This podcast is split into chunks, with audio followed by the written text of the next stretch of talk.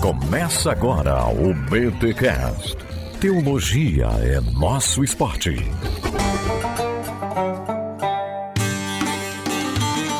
Muito bem, muito bem, muito bem. Começa mais um BTcast, o de número 473. Rapaz, tá chegando no 500. Eu sou Tatiana de Nova York e sou aluna da escola Bible Talk de Teologia. Eu sou Rodrigo Bibo e celebre as múltiplas perspectivas. Não vou falar diversidade, que a gente tá num tempo complicado. Olha aí, hein? Não, mas eu poderia falar diversidade textual, aí não ficaria com duplo sentido. E não está errado. Mas se bem que não é diversidade só textual, é diversidade de significados. Meu Deus, quanta diversidade. É muita. E eu sou Alexandre Melhorança e depois da onipotência, da onipresença, da onisciência, Bibo, nós temos também a É. onissignificância. Vejam só. Que Nossa, que é mãe. isso? Vou me recolher na minha insignificância diante dessa onissignificância. E aqui fala André Heinck, e se a Bíblia foi escrita em mutirão, a polifonia de interpretações é a tendência natural. Caraca, Nossa. a Bíblia foi escrita em mutirão, cara. Sensacional. não, a segunda sensacional.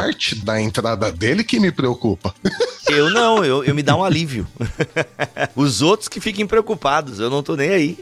E ele tomou a palavra que eu vou usar também. Hum, diga aí. Aqui é o Kenner Terra e a polifonia da Bíblia é a beleza da regência em Jesus. Olha aí. aí. Estamos aqui, meus amigos, em mais um BTcast para falarmos sobre hermenêutica, sobre Bíblia Sagrada, sobre Antigo e Novo Testamento. Afinal, na nossa Bíblia, nós temos uma parte que chamamos de Antigo Testamento. Contudo, o que nós chamamos de Antigo Testamento é escritura para um povo, o judeu, que não chama de Antigo Testamento. São escrituras dos judeus. Não são nem escrituras hebraicas, porque tem também o aramaico, então é até difícil de falar. São os 39 livros que nós temos, são usados também pelos judeus. Só que tem o seguinte: eles não leem o Antigo Testamento, como nós chamamos esses 39 livros, com Jesus. Por isso, a gente vai falar sobre a Bíblia com e sem Jesus. Como judeus e cristãos leem as mesmas histórias com diferentes perspectivas. Este livraço que a Thomas Nelson lançou de M. Jill Levine e Marx V. Bredler.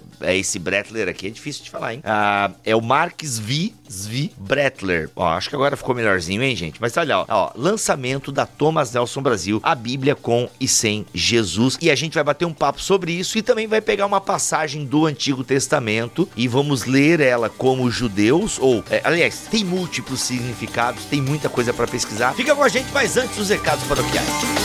E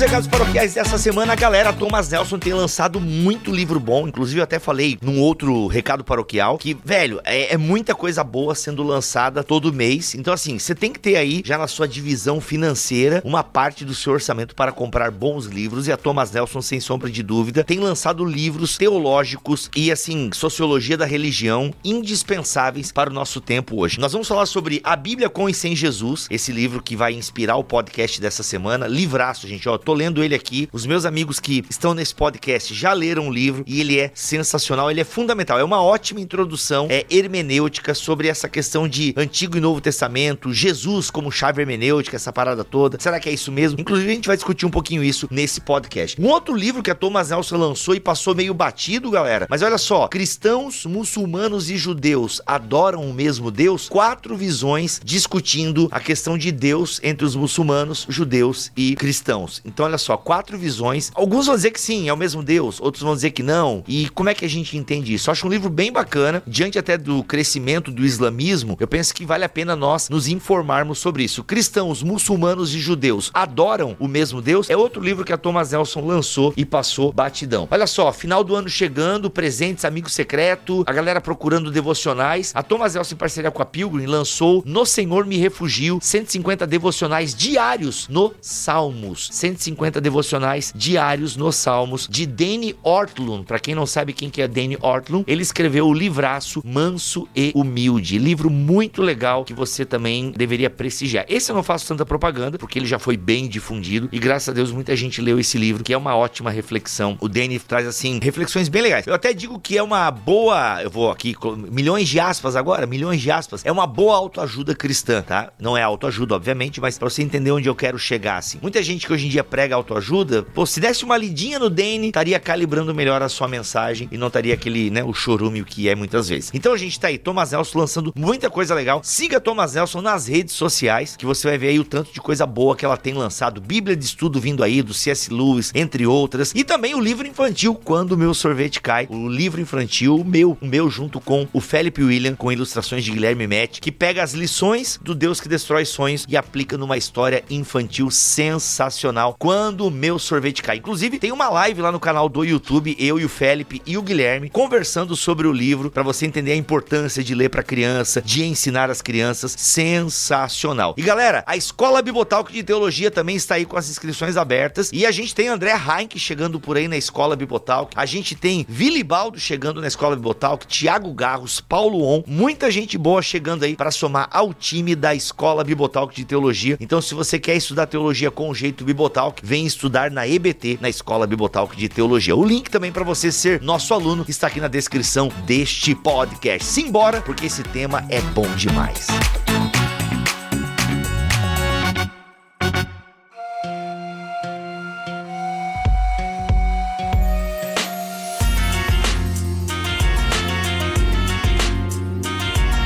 Bem, meus amigos, e aí, gente? Ó, eu falei até nos recados paroquiais uma palavra muito utilizada, né? Uma expressão muito utilizada, que eu não sei se a gente poderia começar por ela, né? Como a gente nunca tem pauta aqui, é sempre nesse flow maravilhoso. Há 11 anos estamos aí fazendo podcast nessa vibe, né? Cada um lê um trecho do livro, lê o livro inteiro, lê uma parte, vem, já tem as skills necessárias e a gente vai batendo um papo. E eu queria trazer, não sei se a gente começa por isso, com essa expressão, né? Jesus como chave hermenêutica. A gente poderia esclarecer um pouquinho essa expressão e como ela funciona em parte para os cristãos, né? Mas texto bíblico é muito mais rico e aquilo que eu falei também na minha introdução. Nós temos judeus que têm como texto sagrado aquilo que nós chamamos de Antigo Testamento, que para eles não é Antigo Testamento, né? Por isso que é a Bíblia com e sem Jesus e como é que isso afeta a nossa interpretação. Como é que a gente pode começar a conversar sobre isso? Um problema, não que eu seja contra a expressão Jesus como chave hermenêutica, pelo contrário, a única coisa que eu questionaria é: isso só funcionaria a partir de Jesus e depois de Jesus, né? Jesus como chave hermenêutica. Ora, mas antes de Jesus, o povo também deveria ter um relacionamento íntimo e pessoal com Deus. Então, como que Jesus como chave hermenêutica para a interpretação das escrituras funcionaria antes de Jesus, né? Só seria essa, uhum. né, nem um, um comentário,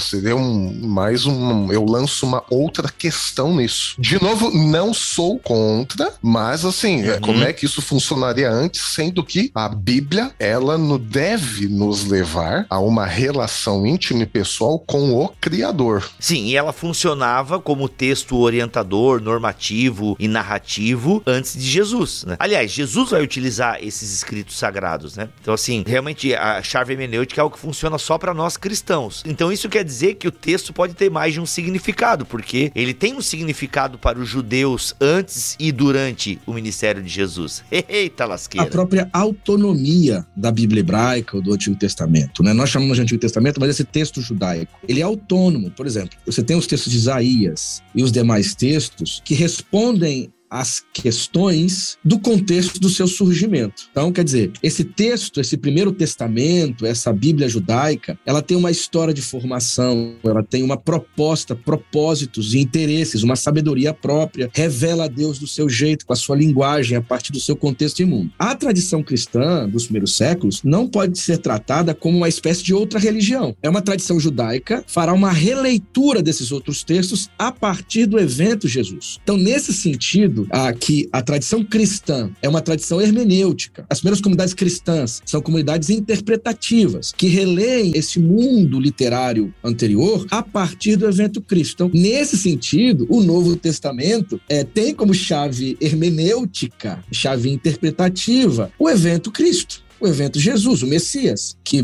morreu e ressuscitou. Aliás, a ressurreição de Jesus nesse processo é fundamental, porque é nesse nesse contexto pós-pascual, né, que toda essa literatura vai ganhar novos sentidos, o que não seria nada estranho para a hermenêutica judaica, porque a hermenêutica judaica, ela lê o texto como uma obra viva. E agora o evento Cristo é esse mecanismo através do qual essa vivacidade do texto ganha força. Então, Nesse sentido, sim. Caraca, não, peraí, Kenner, eu, eu, Kenner, eu vou repetir tudo que tu falou, porque eu acho que muitos leitores da Bíblia, e a gente já falou isso aqui várias vezes no BTcast, e quando eu falar agora, a audiência mais atenta vai lembrar. É verdade, a gente tem muito essa mania e a gente separa demais Antigo e Novo Testamento. Eu até brinquei uma vez com o André, que falei, mano, acho que se eu fosse montar uma Bíblia, tipo, estilo marcião, eu ia tirar alguns livros da Bíblia. Né? Calma, gente, é só uma brincadeira, tá? E eu colocaria, eu colocaria os evangelhos no Antigo Testamento. Eu colocaria os evangelhos no final do Antigo Testamento. Não, no sentido de brincar, de fazer as pessoas perceberem. Gente, isso aqui é só uma brincadeira, não tô dizendo que eu faria isso, tá? Mas é que o Kenner falou o seguinte: a gente descola demais o Novo Testamento do ambiente do Antigo Testamento. E obviamente que ele é descolado, de certa forma, porque são mundos diferentes, né? Você vira a página de Malaquias para Mateus. Meu irmão, tem anjo caindo por tudo quanto é lado, tem uma compreensão diferente do próprio Deus e da, e da relação com o seu povo. E por isso a gente gente precisa estudar o período interbíblico, intertestamentário, o judaísmo do segundo templo e tudo mais. Então há realmente uma diferença. Mas a gente precisa fazer esse exercício, que é o que o Kenner acabou de dizer. A gente precisa ver que o cristianismo, ele é inicialmente uma seita judaica. Exato. E consequente, e seita aqui no sentido de que é uma, uma divisão. É um grupo, né? Um grupo. Um é que grupo, a palavra seita tá muito é. carregada, né? Mas, não, é. não, mas assim, em última análise, é uma seita. Não é? Não é um grupo. Fazia parte dos judaísmos. Exato, fazia parte do. Ou seja, se começa a criar uma vertente judaica, por, porque a igreja primitiva é sobremaneira é, de judeus, né? É, a, a, entrada de gentios é um pouquinho depois só. Então, queira ou não, é um grupo de judeus que está lendo as suas escrituras, que é aquilo que a gente chama de Antigo Testamento, entre outros que a gente chama de apócrifos e pseudepígrafos e por aí vai. Ou seja, eles agora estão lendo esses textos e as tradições a partir do evento Cristo. Então, assim, é esse exercício que a gente não pode esquecer de fazer, de localizar Jesus e os seus discípulos como um grupo de judeus que estão lendo e aplicando as escrituras a partir né, dessa vivência com a própria palavra encarnada. Né? Não, eu digo só que a narrativa dos evangelhos é, é muito interessante, né, a maneira como ela é construída, porque ela vai fazendo essas pontes com o Antigo Testamento de uma maneira muito intensa em Mateus, mas nos outros também, que Jesus, inclusive, eh, vai replicando né, eventos do Antigo Testamento na sua própria vida, né, a maneira de contar ele escolher 12 doze apóstolos, ou doze discípulos que está vinculado às doze tribos, ele sobe num monte para dar a lei e tal. E principalmente o próprio evento da Páscoa, que o Kenner mencionou, né? Ele ir na Páscoa, ele morrer na Páscoa e ressuscitar no evento da Páscoa traz toda a simbólica que já vem do antigo Israel para um ponto fundamental disso tudo, é que o quê? Que Jesus cumpre as escrituras. E aí aquela narrativa dos discípulos no caminho de Emaús, em que Jesus está andando com eles e eles não o reconhecem enquanto está andando com eles e de repente quando senta para comer, ele explicando as escrituras. E de repente quando ele senta para comer, parte o pão, os olhos dele se abrem. E quando se abrem, ele desaparece, está entendido. E de repente eles passam então o que? A compreender as escrituras a partir do fato de que Jesus era o Messias prometido. E isso muda tudo, né? A leitura da Bíblia ela, ela muda no momento em que você passa a crer que o Messias já veio. Se diferencia de outra leitura da Bíblia, da mesma Bíblia, para quem o Messias ainda não veio. E aí está então a grande diferença hermenêutica. Uhum. Até a questão do cumprimento, cara. Mesmo na, nas escrituras judaicas, eu gostava muito da expressão primeiro testamento, né? Mas aí o, os autores do livro em questão aqui que a gente está tratando, eles estão. Aliás, eles não gostam ou, ou, colocam em questão todas as os as termos, as nomenclaturas né? que a gente usa. É porque então, o Antigo Testamento é ruim, Primeiro Testamento Testamento é ruim, porque assim, Escritura isso é nós, judaica né? é ruim.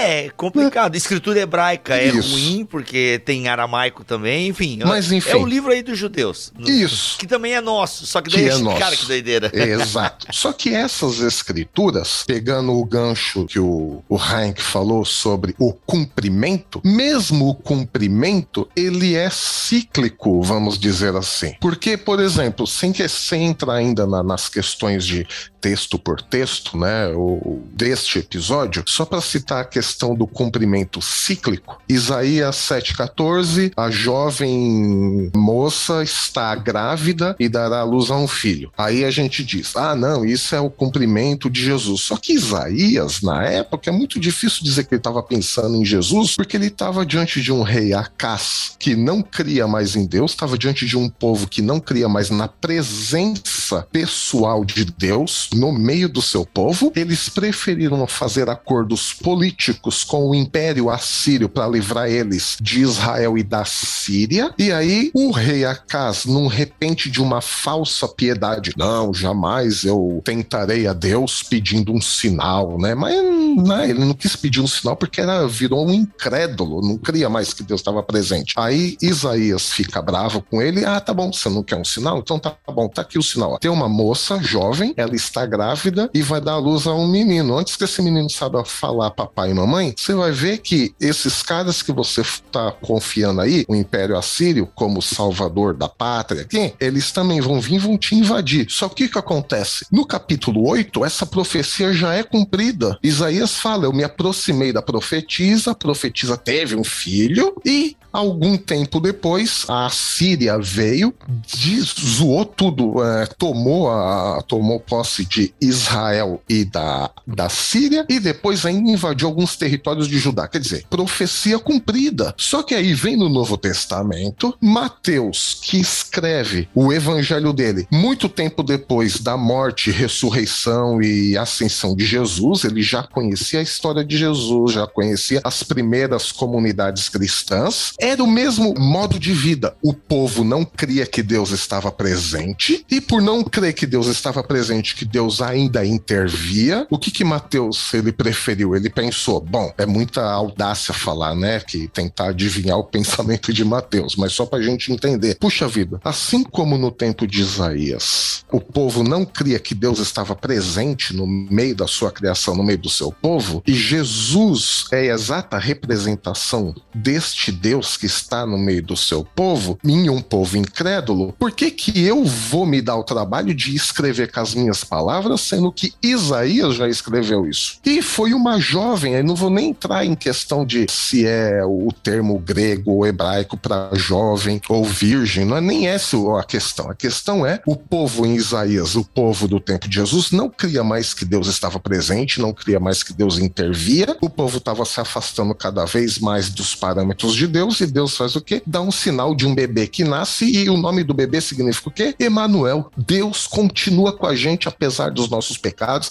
apesar das nossas incredulidades. Então eu vejo aí a diversidade e também a palavra que é viva, que é orgânica. Então, mesmo o, em termos de cumprimento, há um primeiro e um segundo cumprimento. Não, isso vai até além da interpretação também. E além dessa coisa do, da realização, né? Afirmação e realização. Isso que você encontra nessa, nessa dinâmica entre a forma como as comunidades cristãs liam os textos judaicos ao conceito de arquivo de memórias, que é mais ou menos assim: é um conjunto de imagens, de ideias, de compreensões que vão se abrindo, que vão ganhando novos sentidos e produzindo novos imaginários e imagens a partir do evento Jesus, que é um outro ponto também importante, porque é o seguinte, onde eu vejo, onde a gente vê isso como exemplo, e eu gosto do Apocalipse, né, eu tô o tempo todo falando de Apocalipse, mas tem uma coisa do Apocalipse que me parece assim fantástica, assim. Os capítulos 4 e 5 do Apocalipse de João, né?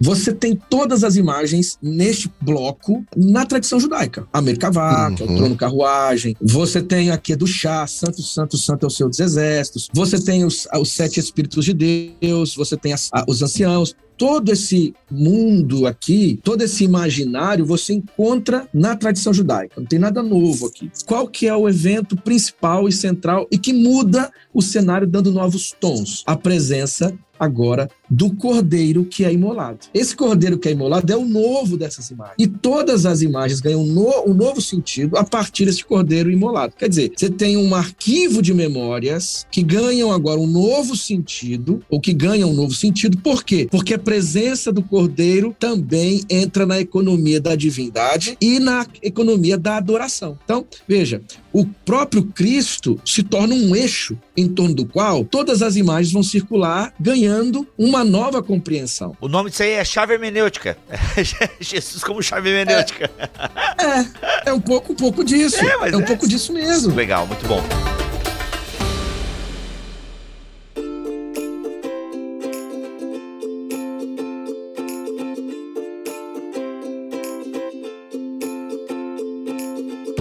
Gente, é, a gente até av- avança um pouquinho, porque já estamos nessa na, leitura como o Novo Testamento, de alguma forma, lê o Antigo Testamento, né? Já de uma perspectiva cristã. Mas é interessante que os autores aqui, quando eles falam um pouquinho sobre hermenêutica dos judeus, entre o próprio povo judeu não há uma uniformidade de ideias e interpretações. É isso mesmo? Ou seja, nós temos comunidades judaicas que leem os escritos do Antigo Testamento. Gente, só lembrando, eu tô falando do Antigo Testamento, mas o judeu não se refere aos textos dessa forma. É os textos sagrados deles, né? Enfim, aqui tem até uns nomes, né? Tem vários nomes que é dado para essa coleção de livros, né? Como é que os judeus se referem a essa coleção de livros hoje, por exemplo? Porque, pelo que eu pude ver aqui, não é uma interpretação uniforme. A gente foi tendo escolas de interpretação e tal. E a gente já, no tempo de Jesus, já tinha escolas de interpretação. Como é que é esse lance aí, né? Porque é, é um Deus, é um povo, muitos escritos e muitas interpretações. É isso mesmo? É aí que entra a onissignificância da qual os autores do, do livro que nós estamos discutindo aqui falam. Hum. Todos os detalhes do texto são importantes. As diferenças de grafia, as épocas, inclusive eles citam vários termos em hebraico, que na época, com os, os escritos mais antigos, eles não tinham os sinais vocálicos né, do, dos Não eram maçoretas, não eram vocalizados. Vocalizados. Então você tem palavra que é D, V e R, aqui fazendo a transliteração. Pode ser davar, palavra, pode ser dever, que é peste.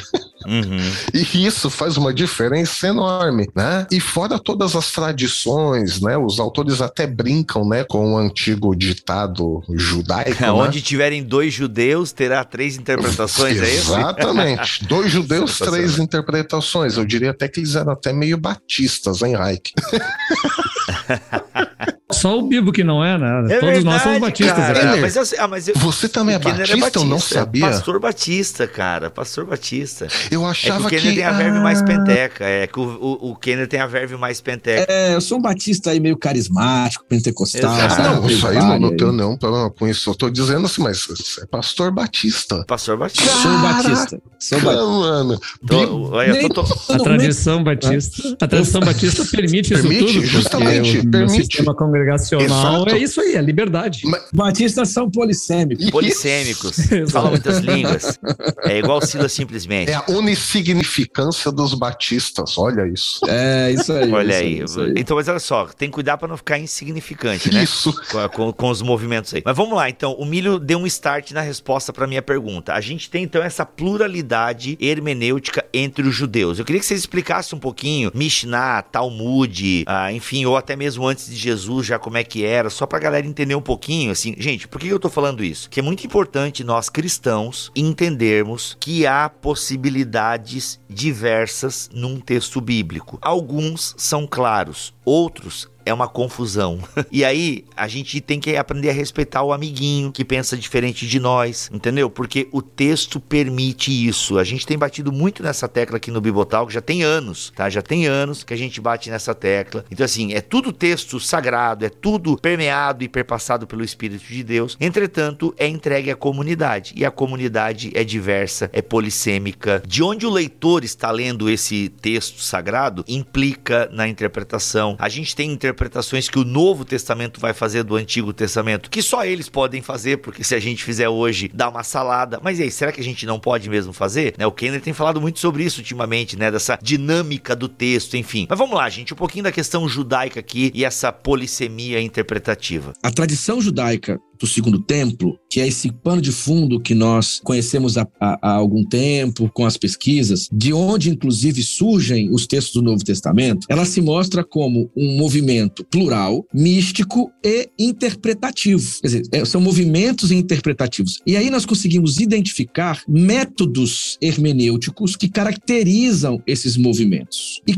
como esses métodos funcionavam? Um dos detalhes, uma das características, é essa capacidade de perceber potencialidade de sentidos que o texto tem. Então, a hermenêutica judaica, inclusive a hermenêutica judaica, que é o pano de fundo do Novo Testamento, é uma hermenêutica que percebe o texto como uma obra aberta, né? Como diria Humberto Eco. É, uma, é um tipo de, de literatura que é percebida como uma obra que tem potência de sentidos. Um exemplo, quando você olha lá o Pesher, muito comum nas tradições dos manuscritos do Mar Morto. Você tem lá o Pesher de Melquisedeque, que é o 11Q Melquisedeque, ou 11Q13. Você percebe um trato hermenêutico sofisticadíssimo e interessante. O texto vai reunir, por exemplo, Salmo 82, com Levítico 25, com Isaías 61, retirando-os radicalmente do seu contexto para que esse texto pudesse ter uma potência contextual escatológica. O Pescher, inclusive, é caracterizado por essa potência de aplicação escatológica aos textos que outrora não tinham esse, esse interesse escatológico. Então, o que, que isso denuncia? Um tipo de interpretação judaica que não está preocupada exatamente com o sentido original, com a intenção do autor, mas sim preocupada, uma interpretação preocupada com a potência potência de sentidos que este texto tem. Sensacional. Dizer, aí você, isso, então, desculpa, você Kené, olha, isso é de que data isso aí? Desculpa se tu falou, não prestei atenção. Primeiro século Ah, isso, antes de isso. Cristo. Os Primeiro Pescher estão entre Cristo. 200 antes de Cristo e, É, e 50 antes de Cristo. Tem também Pescher Naum, Pescher Abacuque. Né, eles tiram, como você dizia, né? Você pega o Pescher Abacuque, hoje a gente lê, né? Hoje nas nossas igrejas, eu pelo menos faço isso. Ah, no tempo de Abacuque tinha isso, a Babilônia, não sei o quê, e Abacuque ficou desesperado, com, questiona Deus. Os caras de Qumran não estão nem aí para isso. Eles se sentiam uma comunidade perseguida pelo sacerdócio de Jerusalém, que estava completamente corrompido pelo helenismo e tudo mais, e eles se achavam a única comunidade de Deus que tinha restado e digna, e, e digna não, né, mas que detinha a, a correta interpretação da- das escrituras. E aí eles pegam lá o Pesher, o Pesher, né, interpretação de não interpretação de Abacuque, entre outros escritos que o Kenner citou aí, e ele, eles, eles citam literalmente o texto, né, pelo menos o Abacuque o não é assim, Kenner. Esse aí do Melquisedeque eu Uhum. realmente não estudei. Então eles citam Não, mas é isso mesmo. né? Eles citam o versículo e logo em seguida eles começam. Este texto diz respeito ao. E aí eles não estão nem aí para contexto histórico, nada disso. Eles fazem a, a interpretação direto pro momento vivencial deles ali na hora. perfeito, perfeito. E é, e é interessante que essa expressão, né, Pesher, ela significa interpretação. E a- aí, Isso. aí os pesquisadores começaram a chamar esses documentos de Pecharim. Por quê? Porque no texto está assim, tem a citação do versículo e às vezes esse versículo ele é citado de uma forma muito livre, até a citação é livre e vem a expressão Pesher. Aí quando vem essa expressão Pesher, meu irmão, você fica impressionado com a, com a liberdade que os caras têm. Esse camarada não passaria numa aula de exegese histórico-gramatical, por a exemplo. pau. Porque... Nem a pau. Porque, assim, aí o que eu queria, assim, é- é indicar nesse ponto, pelo menos do 11 Q Melquisedeque, é como ele conecta textos diferentes. Salmo 82 serve como pano de fundo para identificar Melquisedeque como um Ben Elohim, como um filho de Deus. Depois, ele linka isso a Isaías 61, que por sua vez tem como pano de fundo a Levítico 25, para falar dos- do ano jubileu e etc. Veja, a partir daqui, ele vai começar um processo de interpretação da interpretação, sentido do sentido, hermenêutica da hermenêutica anterior, para concluir que, no fim dos tempos, viria um Melquisedeque que libertaria os pobres, sararia a terra e resgataria o reino e julgaria os seres humanos. Ponto. Isso é uma leitura escatológica que desconecta os textos do seu contexto e liga os textos a uma, a uma linha contínua que o próprio texto e a dinâmica do texto encontram e que dão sentidos múltiplos. Isso é uma hermenêutica judaica. Pergunto, nós encontramos isso no Novo Testamento o tempo todo. Eita, como assim? Ah, Paulo, o que ele. Não, o que ele faz com Sara e Agar.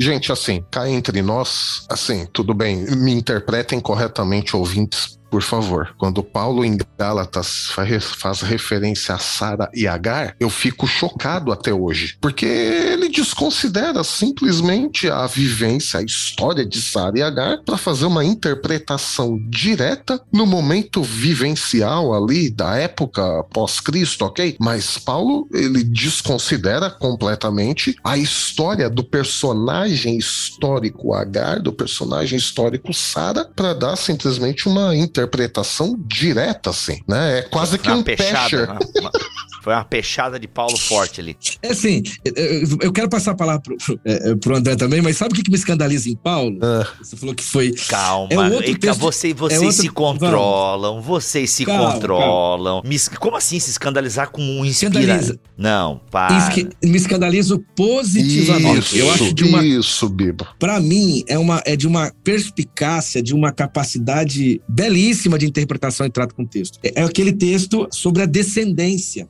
Gálatas capítulo 3, do 15 até o 18, que Paulo vai citar Gênesis, aí diz assim, ó, lembra de Gênesis? Lá diz, os descendentes ou o descendente? Aí é uma pergunta retórica. A comunidade responderia: claro, é o descendente. Só que lá em Gênesis, o descendente representa uma coletividade. A semente representa o povo de Israel. Só que ele muda, ele usa a estrutura sintática da frase, mas quando aplica, aplica completamente diferente do que Gênesis propõe. Cara, Ele diz então: o descendente é Jesus. e ponto final.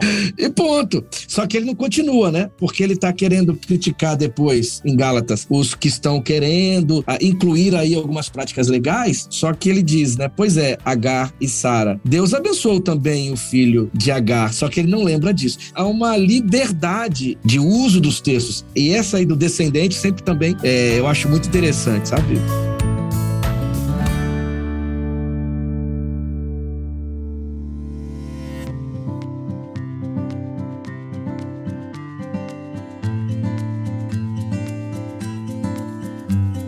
E aí é legal, gente. Alguém, eu já ouvi pessoas explicando assim, André, prepara o teu argumento aí. Ah, eu já vi as pessoas falando assim: olha, gente, Paulo pôde fazer isso porque ele é um autor inspirado. É uma resposta? É uma resposta possível. Mas é também tão bonito localizar Paulo no ambiente em que ele viveu, em que ele estudou as escrituras, da forma que ele aprendeu. Agora e ele sim. fazia essas aplicações. Agora sim, é claro, eu também entendo é, a dificuldade pra nós hoje, e a gente até fala isso depois, né? Porque é, senão também cada um vai enxergar coisas nos textos bíblicos, e isso pode ser um problema, ou não é um problema. Enfim, a gente conversa isso pro final do episódio. Mas, André, sobre isso você tem alguma coisa a falar? Senão a gente já vai pro texto que a gente escolheu aqui. Eu acho que tem uma questão muito importante para entender na hermenêutica judaica, que parte dessa polifonia de interpretações que o Kenner estava falando, é porque a, a hermenêutica judaica ela parte sempre desse, dessa ideia do debate, de não esconder as outras vozes dentro dessa de uma tradição que já vem da Bíblia. A Bíblia ela tem vozes, por exemplo, que são monarquistas e vozes que são antimonarquistas, e as duas estão preservadas. Ela tem textos de provérbios que falam sobre uma certa organização do mundo e que se você for justo vai ser recompensado, enquanto Eclesiastes diz que este mundo não faz o menor sentido e que você está vivendo no caos. Então as duas vozes estão lá. É, isso faz parte da tradição bíblica que é mantida na tradição judaica. E isso vai ficar mais forte ainda no grande recurso hermenêutico do mundo judaico, que é o Talmud depois. Eu acho que é importante ele mencionar isso, porque é, logo depois do fechamento do cano, que é também discutível em que momento e como isso Uhum. aconteceu, lá no primeiro século depois de Cristo, se é que aconteceu dessa maneira, Exatamente. Tá? Então, mas o, o cânone hebraico, ele, ele depois desse, desse texto escrito, há uma compilação que é a Mishnah, que é a tradição oral do mundo, principalmente dentro dos fariseus e dos sábios, que vai ser compilado lá no século 2, 3, né, no, é, e escrito, então, e fixada a Mishnah, que é nada mais do que um comentário da Torá. Né? Então ela comenta a Torá. E depois disso vão sendo agregados ao redor da Mishnah, e talvez o Kenner possa explicar melhor isso, é uma série de outros comentários em cima da Mishnah, que vão colocar lado a lado diferentes perspectivas de interpretação desse texto baseado na Torá. Então o Talmud ele é fundamental nessa tradição hermenêutica judaica porque ele vai acrescentando ao longo dos séculos uma série de documentos eh, e de comentários em cima da Mishnah, que já é um comentário da Torá. Então vai se desdobrando, inclusive com debates em torno das afirmações cristãs, por exemplo, para rebater a ideia messiânica, rebater outros documentos. Então ele vai juntando lado a lado opiniões diferentes para chegar num consenso ou numa ideia geral a respeito da própria tradição e da lei judaica, né? de como você vai viver o judaísmo, vai viver a sua fé. Então o que acontece? O Talmud é um grande é, espaço de debates do judaísmo que se torna o livro base da tradição judaica para hermenêutica e interpretação do judaísmo da Bíblia. Por isso a gente é, até ousadamente dá para dizer o seguinte, que o que define muito da identidade do judaísmo não é a Bíblia em si, é o Talmud. É o Talmud que define esse, essa a interpretação e a identidade judaica, que é baseada nele que sai a halakha, né, a, a, lei judaica, e não tanto na Bíblia. A Bíblia é um introdutório para o Talmud, né? E aí nós vemos uma diferença significativa nas hermenêuticas, porque os cristãos partem de um princípio de que Jesus cumpriu as escrituras e passa a ler as escrituras todas a partir da ótica de Jesus Cristo, enquanto a tradição judaica se fixou numa hermenêutica que é baseada numa tradição interpretativa da Torá, fundamentalmente da Torá. Uhum. E aí nós temos caminhos bem diversos. Não, não perfeito, perfeito, sabe, André? E, e o seguinte, o interessante disso tudo é que para a hermenêutica judaica, o texto bíblico não é um retrovisor que você olha para trás. Para a tradição judaica, o texto sagrado é uma força que te leva para frente sempre. Essa, essa ideia de que o texto que o texto disse está dizendo e dirá. Isso para nós protestantes racionalistas é muito complicado, porque, porque nós somos acostumados lá com sola escritura como um tipo de volta ao sentido, né, naquela tradição humanista, volta a um sentido original, a uma verdade histórica do passado, que é através dessa verdade histórica do passado que a minha fé se estabelece agora. Para a tradição judaica, isso é relativizado, vamos assim dizer, porque esse texto que disse coisas, ele continua dizendo, e se é palavra de Deus, continuará a dizer. É por isso que você tem no Talmud e nas outras tradições dialogais da hermenêutica judaica a presença de várias vozes e vozes que estão em contínua reapropriação. Se você testemunhar hoje judeus lendo a tradição, lendo os seus textos, tanto a Torá escrita quanto a Torá oral, você perceberá que esses textos são como uma porta de entrada, simples unicamente, para que eles tenham algo a dizer para a vida cotidiana. Para a tradição judaica, a Bíblia ela está ainda em formação, mas entendem, entendam isso. Informação enquanto processo hermenêutico. Mas como que a gente consegue perceber isso? Ora, quando você acessa a tradição textual do mundo judaico, você testemunha e percebe isso. Você tem a própria Bíblia hebraica, né? Vou usar aqui a Bíblia hebraica, mas todos nós já fomos vacinados aí dos cuidados em relação a esse termo.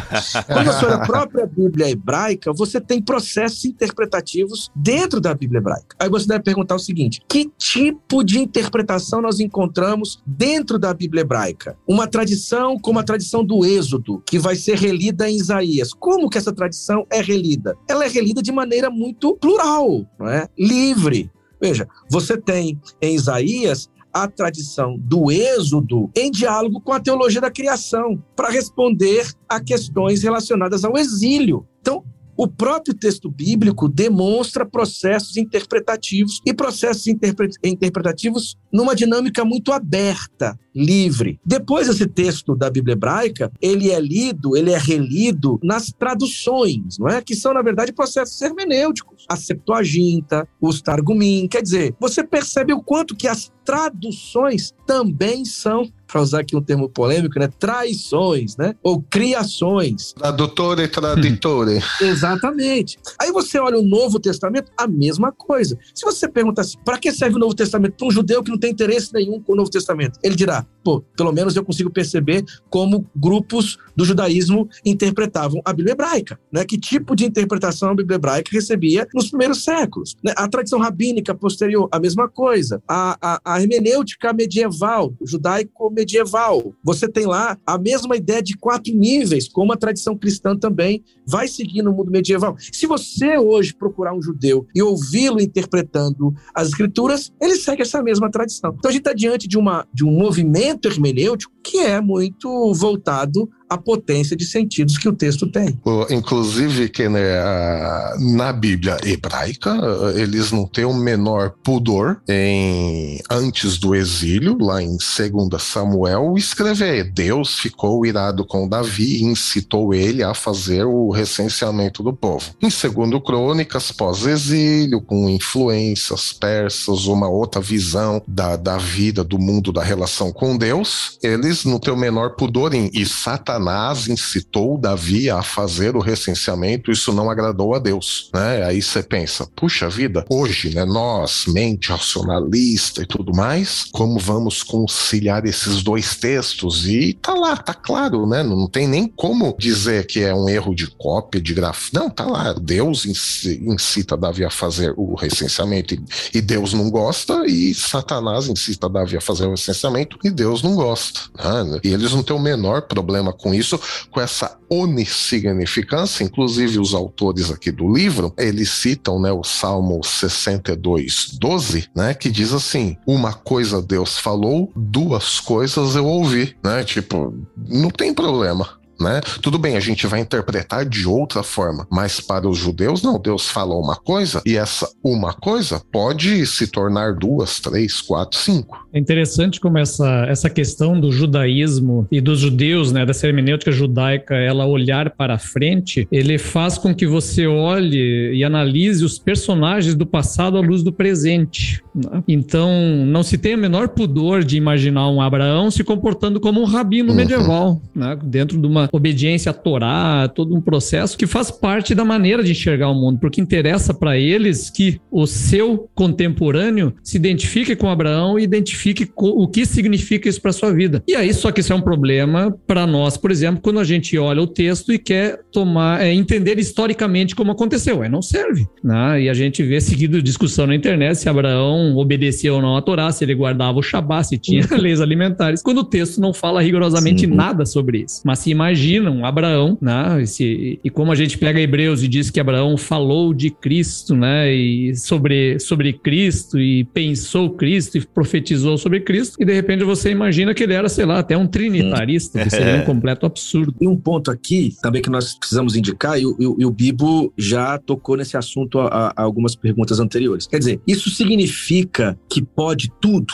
Isso quer dizer que a hermenêutica judaica era um olhar lavante, né? Faça o que quiser quiser, porque tudo é da lei? Não, porque tem um, tem um negócio aqui que é importante para a tradição judaica e para a tradição hermenêutica, né? Que tem a ver com os limites dos significados do texto. Quer dizer, há um limite do texto. Né? Quando um judeu conecta textos diferentes, retirando-os do seu contexto, ele só consegue fazer porque indica palavras, ideias possíveis de conexão. Então, não é um trato sem limites. Né? Eu gosto muito de uma frase do, do Humberto Eco, que ele estava pensando outra coisa. Ele diz assim: é óbvio que o texto tem muitos sentidos, mas nem todo sentido tem um final feliz. Então, quer dizer, o que a tradição judaica faz, então, é colocar essas propostas de interpretação na mesa do diálogo. É por isso que você vai encontrar nesses textos judaicos aí, o Talmud, a Mishnah, os Midrashim, ou seja, aquela ideia, aquela dinâmica de uma voz diz isso, outra voz voz diz aquilo, um terceiro diz aquilo e o outro repete ou corrige. Aqui está o ponto. Você tem os limites do texto, o, claro, esse texto ele é aberto, ele tem potência de sentidos, mas há um claustro dos sentidos a partir dos limites do, do texto e a conexão possível de expressões que esse texto indica. Então, não é uma interpretação livre e irresponsável. Agora, é claro que você vai encontrar exageros em alguns desses textos, né? Quando você pega alguns Targumim, você fica mesmo assim um pouco assustado com a forma livre que eles trabalham os textos. Mas saibam, né? Esse, esse trabalho não é um trabalho é, totalmente livre para qualquer sentido. Existem certos limites que o texto é, ele mesmo indica, né?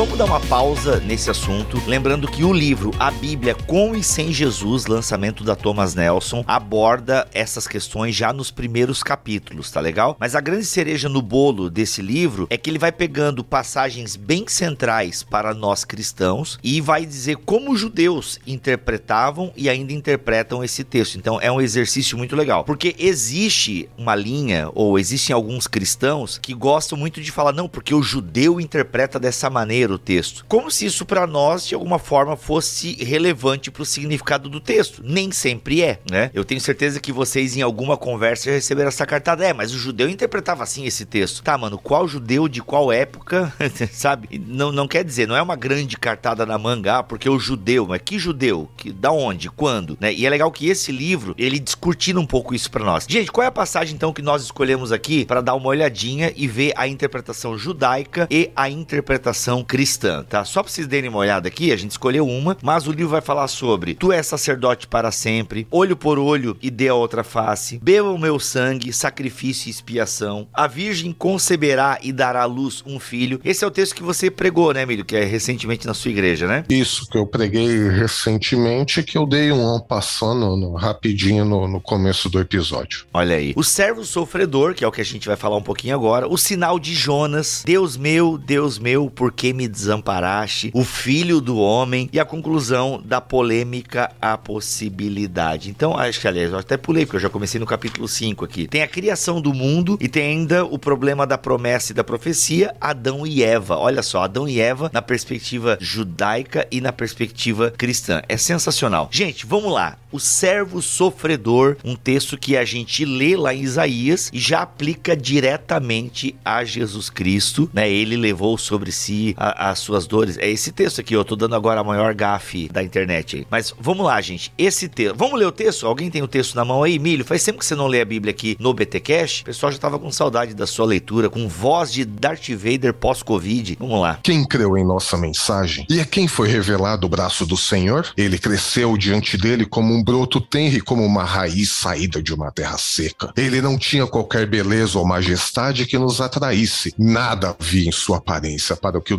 desejássemos. Ele foi desprezado e rejeitado pelos homens, um homem de dores experimentado no sofrimento. Como alguém de quem os homens escondem o rosto, ele foi desprezado e nós não o tínhamos em estima. Mas certamente ele tomou sobre si as nossas enfermidades e sobre si levou as nossas doenças. Contudo, nós o consideramos um castigado por Deus, por Deus atingido e afligido. Mas ele foi traspassado por causa das nossas transgressões transgressões, foi esmagado por causa das nossas iniquidades. O castigo que nos trouxe a paz estava sobre ele, pelas suas feridas nós fomos curados. Todos nós, como ovelhas, nos desviamos, cada um de nós se voltou para o seu próprio caminho, e o Senhor fez cair sobre ele a iniquidade de todos nós. Ele foi oprimido e atingido, e contudo não abriu a sua boca, e como um cordeiro foi levado para o matadouro, e como uma ovelha que diante dos seus tosquiadores mulheres fica calada, ele não abriu a sua boca. Com julgamento opressivo ele foi levado. E quem pode falar então dos seus descendentes? Pois ele foi eliminado da terra dos viventes por causa da transgressão do meu povo. Ele foi golpeado. Foi-lhe dado um túmulo com os ímpios e com os ricos em sua morte, embora não tivesse cometido nenhuma violência, nem houvesse nenhuma mentira em sua boca. Contudo, foi da vontade do Senhor esmagá-lo e fazê-lo sofrer. E embora o Senhor tenha feito da vida dele uma oferta pela culpa, ele verá sua prole, prolongará os seus dias, e a vontade do Senhor prosperará em sua mão. Depois do sofrimento da sua alma, ele verá a luz e ficará satisfeito pelo conhecimento. Meu servo justo justificará muitos e levará a iniquidade deles. Por isso, eu lhe darei uma porção entre os grandes, e ele dividirá os despojos com os fortes, porquanto ele derramou a sua vida até a morte e foi contado entre os transgressores. Pois ele levou o pecado de muitos e pelos transgressores intercedeu. Pronto. Esse é um texto que o crente tem que ler uma vez por mês, de joelhos, e se não chorar, não tem coração. E se nós estivéssemos no culto pentecostal, agora era a hora do povo. Era a hora. Ó, e quem falou isso foi o André Heinck, O apelo. um alemão, tá? Em quem não há dolo, né? Ou seja, uma pessoa sem emoções e reações e expressões, olha só. Então, E não há Assim- nem emoções. nem emoções, olha aí. Bom, mas vamos lá, gente. Texto conhecidíssimo, ah, lido, né? Lido muito pelos cristãos e de fato é um texto que nós lemos e automaticamente já identificamos Jesus como servo sofredor. Mas, como você já percebeu, esse texto ele não foi escrito num primeiro momento pensando em Jesus, ou talvez tenha sido, não sabemos, mas provavelmente não, tá? E aí, como é que os judeus então ah, leem, le- ou leram? É Porque é aí que tá, né? Tem uma história da interpretação desse texto que a gente não vai conseguir passar aqui nesse podcast, mas em linhas gerais, panorâmicas, o que, que a gente pode extrair aqui ah, do significado desse texto para a primeira comunidade e para a comunidade hoje, por exemplo? A AJ Lavigne e o Bretlar, ele Como é que é? Avril Lavigne? É, A cantora- essa cantora não envelhece, cara. é AJ Ah, tá, Lavigne. tá. Muito bom. Ah, ah, tu tá falando da pronúncia correta, é isso? Não quis me corrigir lá no começo? Não, mas você não falou essa. Não, eu não? falei, eu falei M. Jill La, é, é, Lavigne. Eu ouvi as pessoas referindo-se a ela como AJ Lavigne. Agora, Faz mais sentido, é porque daí tá abreviando o J, né? É, tá abreviando o J. AJ, ou seja, AJ Lavigne. Ok, gostei mais. o AJ Lavigne, gostei. né? Eu acho que é Bretlar. Bretler. Ou É, Bretlar. ficou legal, é. Bretler.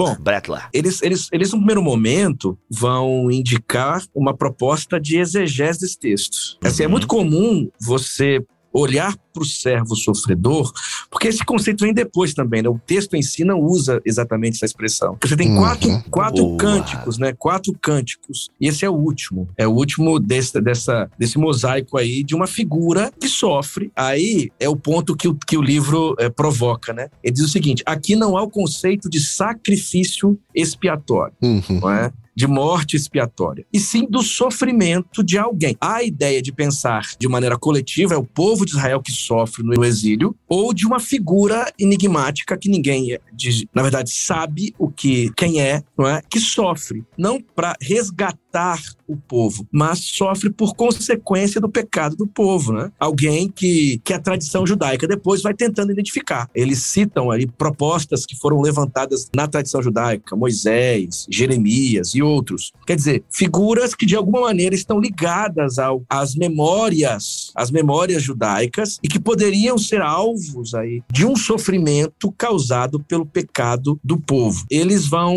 vão optar pela ideia de, uma, de um personagem que sofre, que não é exatamente o Messias, que não é exatamente alguém que morre para salvar ou para purificar o povo, mas alguém que sofre por consequência do pecado do povo. Outros biblistas vão entender que aqui se refere ao próprio povo, o povo que sofre no exílio. E o sofrimento deste povo, né, o período que, eles, que esse povo sofre, é um caminho para que eles tenham agora a, justamente a possibilidade de voltar para, para a sua terra, sair do exílio. Então, é, olhando nessa perspectiva exegética proposta pelo texto, não há aqui a expectativa de uma morte sacrificial, é, de muito menos, obviamente, de Jesus como esse sacrifício é, redentor, mas sim a compreensão de um grupo ou de alguém que sofre por consequência é, do pecado do povo. E no contexto do exílio, e do pós-exílio. Essa é a proposta exegética que o texto faz, né, que o livro faz. Eles precisavam, a comunidade que estava no exílio precisava de um consolo, ainda mais quando Isaías 40, né, que é o primeiro capítulo depois da, da fase pré-exílica, né, começa com consolem, consolem meu povo, né? E aí você chega nos cânticos do servo sofredor, que assim foi chamado, né? Seria para consolar o povo que precisava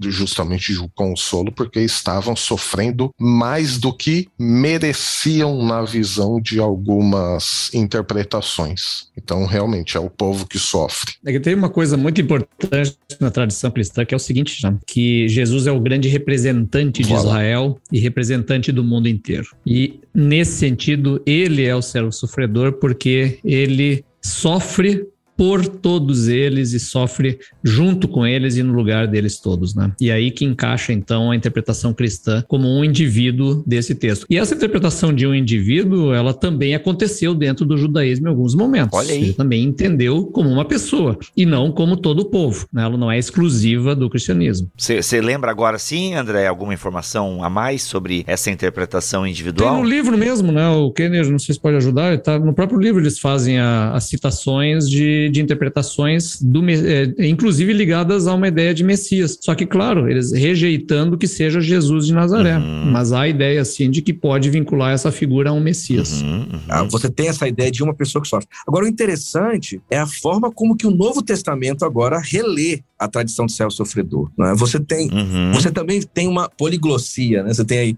várias línguas no Novo Testamento no sentido de interpretação desse cântico ou desse, desse texto do céu sofredor. Obviamente, o céu sofredor ele vai servir para compreender o sacrifício de Cristo, lendo este céu sofredor como alguém que morre para salvar um grupo. Então, as narrativas da paixão, por exemplo, do Evangelho de João, a narrativa de, da paixão do Evangelho de João, tem no servo sofredor o óculos para entender, né, por que Jesus morre de maneira tão dramática, por ser aquele servo que sacrifica a sua própria vida para a salvação dos, do povo que o acolhe como Senhor. Então, é o meio de reconciliação é a morte, a morte salvadora, a morte sacrificial. Só que não só, não só isso. Você tem no Novo Testamento a presença desse, desse texto do servo sofredor aplicada aí a próprio, ao próprio sofrimento da igreja. Paulo faz isso em Romanos capítulo 8, verso 36. Ele, ele se compara à ovelha muda que é levada ao matador, que é Isaías 53. Você tem ah, na Epístola Petrina uma exortação aos, aos escravos a aceitarem corajosamente, de forma humilde, o sofrimento causado,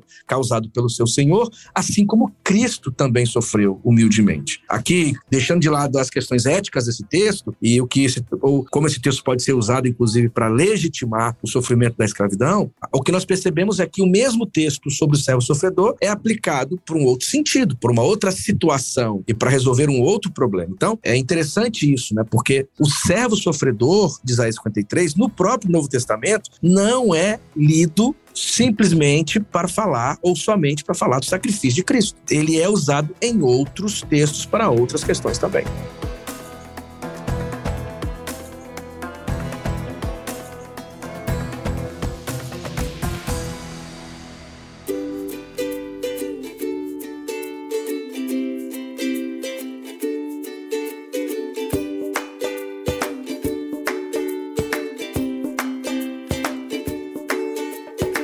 Muito bom. E, gente, isso tudo tá bem detalhado neste livro, A Bíblia com e Sem Jesus. Como judeus e cristãos leem as mesmas histórias com diferentes perspectivas. Galera, sem sombra de dúvida, um exercício muito importante para nós leitores e que queremos entender melhor a Bíblia Sagrada dentro do seu contexto. Vale muito a pena o investimento nesse livro se você se interessa muito por esse. Por exemplo, muitos do movimento evangélico gostam desse lance do judeu e, e a interpretação judaica judaica e tal. Então, legal, é um livro que vai ajudar você bastante a se localizar, a equilibrar algumas coisas. Então, esse livro aqui da A.J. Levine, ah, falei certo agora? Fiquei com, agora tô com medo de falar os nomes aí. A.J. Levine, Lavine, Lavine, A.J. Lavine. Olha aí, agora fiquei. E o Marx V. Bratler é, vai ajudar você bastante, tá bom, gente? Lançamento aí da Thomas Elson Brasil. É óbvio, o link para você adquirir o livro está aqui na descrição deste BTcast. Fala, Lucas. É, viu, Bibu? Eu acho que só uma da... É, Lucas. Ah, brincadeira, é André, né? É que o André tá no Zoom do Lucas Vaz- Vanoni. Obrigado, Lucas, por ceder o seu Zoom. Estou aqui em Gramado, no seminário de Gramado, Olha dando aí, um curso. esse é aqui. meu professor. É, mas assim, uma coisa importante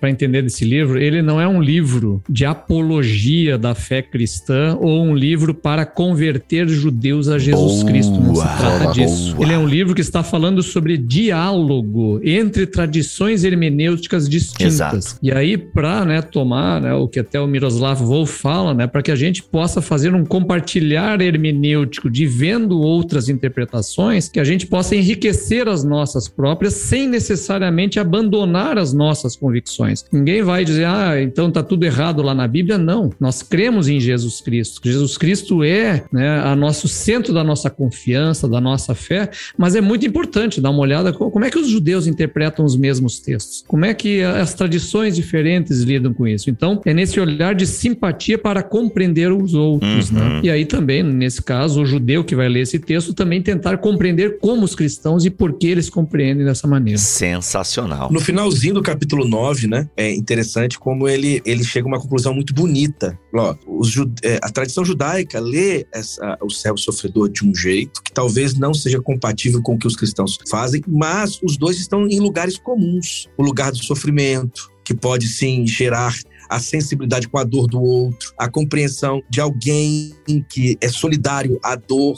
Quer dizer, o que ele faz no final, o que eles fazem no final do capítulo 9 é interessante, porque eles vão mostrando, ó, há diferenças, mas essas diferenças não precisam gerar conflito e desrespeito. Pelo contrário, vocês podem encontrar lugares comuns e aprender um com o outro. Eu acho que é isso aí que o, que o André falou. O capítulo 9, no finalzinho do capítulo 9, isso é feito de maneira muito bonita. Olha aí, gente. No texto também sobre a Virgem conceberá e dará à luz a um filho, é o capítulo 8, não um capítulo antes, eles fazem a mesma coisa. Essa conclusão mais pastoral, digamos. Gente, sem sombra de dúvida, um livraço pra você ter na sua biblioteca aí na parte de bibliologia ou hermenêutica, tá? E assim, e é introdutório. Mas olha, eu gostei do, do que eu li, achei uma linguagem bem boa, bem acessível e, sem, e tem uma reflexão muito bacana, né? Como você já pôde perceber aqui, tudo que, a maior parte do que nós falamos nesse podcast foi extraída deste livro e o link está aqui na descrição deste BTcast. Muito obrigado, Bilho, por ter voltado aqui aos BTcasts. Galera pedindo muito a sua participação com mais frequência. Cara, não tem nem como, né? BTcast é minha casa, né? minha casa, minha vida. O ano que vem, 2023, são 10 anos de BTcast. Caramba, milho. É. Olha aí. Partiu fazer o quinhentão especial mesmo. Acho que vai ter É que ser essa então, ideia. pois é. é, nóis.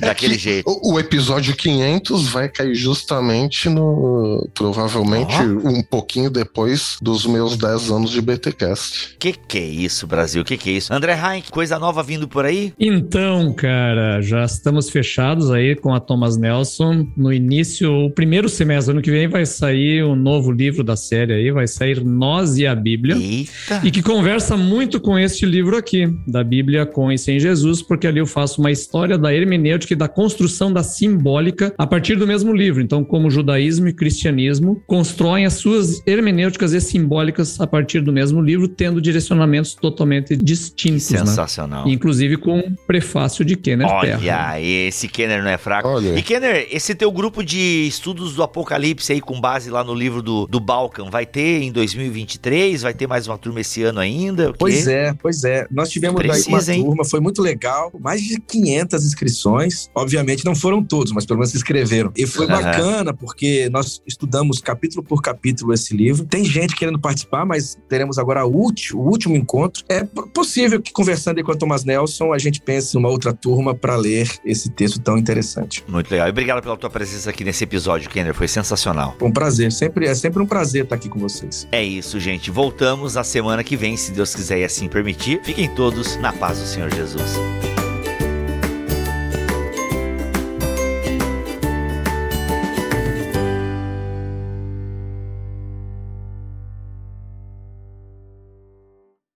Este podcast foi editado por Bibotalk Produções.